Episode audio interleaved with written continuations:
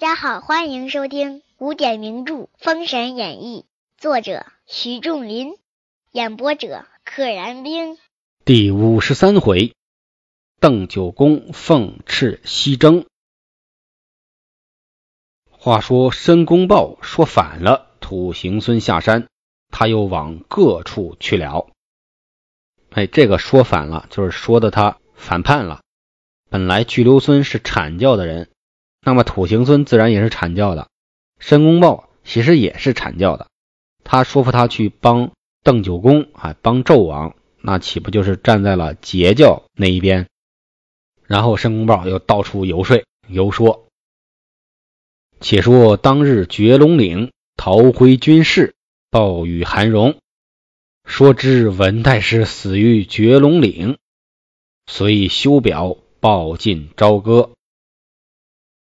韩荣在这个战略前线上有什么问题？他第一个知道。有微子看报，忙进偏殿，把文太师的事启奏纣王。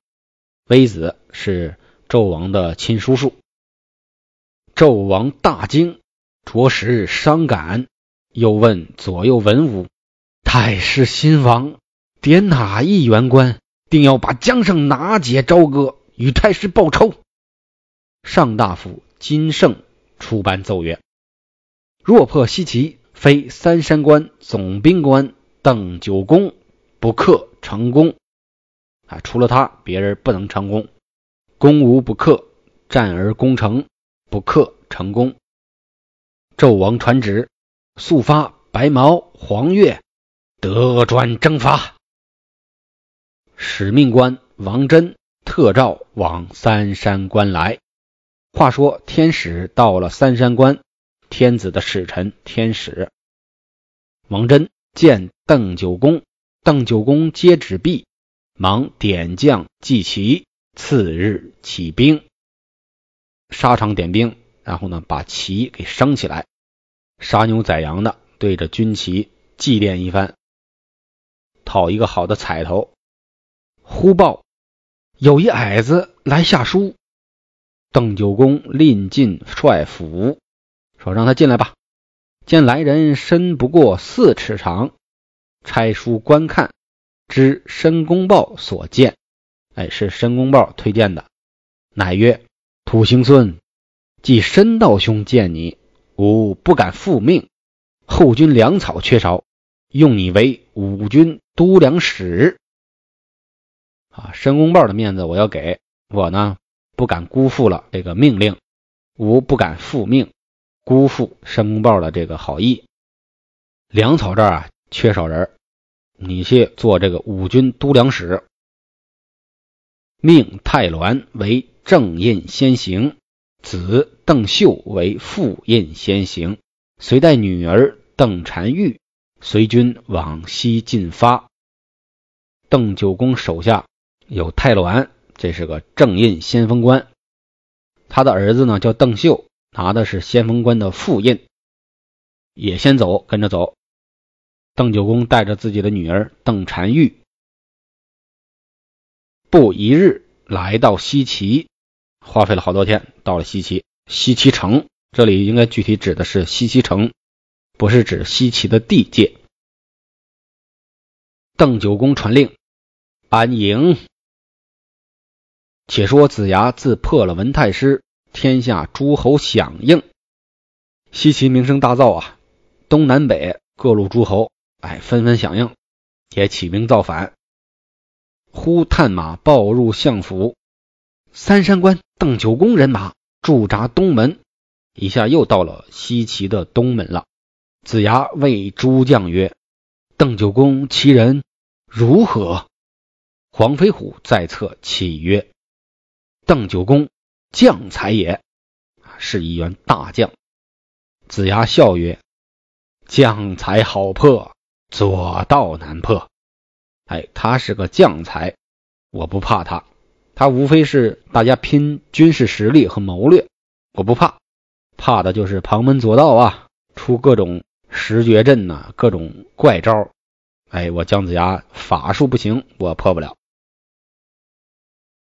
且言邓九公次日传令，哪员战将先往西岐见头阵？谁给我打头阵？帐下先行官太鸾应声愿往。先锋官当然要第一个出场了，调本部人马出营，大呼：“诺战！诺战！”讨敌骂阵。子牙问左右：“谁见头阵？”有南宫氏愿往。提刀上马，冲出城来，见对阵一将，面如活蟹，坐乌骓马。哎，这个是以太鸾的角度去看南宫氏，这也是第一次描写南宫氏的外形。活着的螃蟹颜色是啥呀？灰青色。哎，这人面皮就是灰青色，坐的是乌骓马。南宫氏大呼曰：“来者！”何人？太鸾答曰：“吾乃三山关总兵邓元帅麾下正印先行太鸾是也。”言毕，太鸾催开紫华溜。这个紫华溜是指这个赤红色的骏马，手中刀飞来直取。南宫氏和善刀急驾相还。南宫氏用的是善刀。来往冲突有三十回合，南宫氏马上逞英雄，展开刀势。太鸾卖一个破绽，叫招，一刀劈将下来。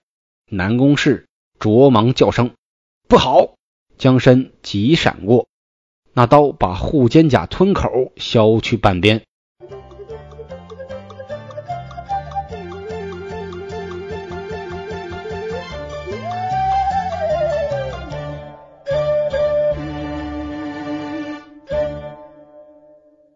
南宫氏大败进城，南宫氏有点自大了，逞英雄，打的这个毫无顾忌，被太鸾卖了一个破绽之后，一刀把他这个护肩甲吞口，就是护肩甲的边儿给砍掉了半个，人没受伤，但是落败了。太鸾得胜回营见邓九公。次日，邓九公传令，调五方队伍来至城下，请姜子牙答话。探子马报入相府，子牙令调大队人马出城。话说，邓九公见子牙出城来，纵马向前言曰：“姜子牙，请了。姬发不到，大肆猖獗，你乃昆仑山名士。”为何不知人臣之体，恃强叛国？好，你好歹也是昆仑山修行的道士，居然不知道要为人臣子，不好好当纣王的臣子，恃强叛国，就是恃强凌弱的那个恃强，仗着自己强大啊，你敢反叛成汤这个国家？子牙笑曰：“邓将军，今天下归周。”人心孝顺，前数次兵来，拒全军覆没。今将军将不过十员，兵不足二十万，其如群羊斗虎，未有不败者也。哎呀，是你不明白，现在天下都想着归顺我们西周，人心孝顺。这个孝顺不是啊，孝顺父母那个孝顺。效就是效果的效，仿效的效，意思就是大家都仿照我们西岐这样，也都顺着我们西岐这样，认为我们做的对，大家都反了。你呢？你才不过十员大将，兵也才不到二十万，就像啊一群羊跑过来跟一个老虎打一样，有啥用啊？你早晚是个死，未有不败者也，肯定失败。邓九公大怒。纵马舞刀飞来直取，子牙左有武成王黄飞虎，催开五色神牛来战邓九公，刀枪并举，一场大战。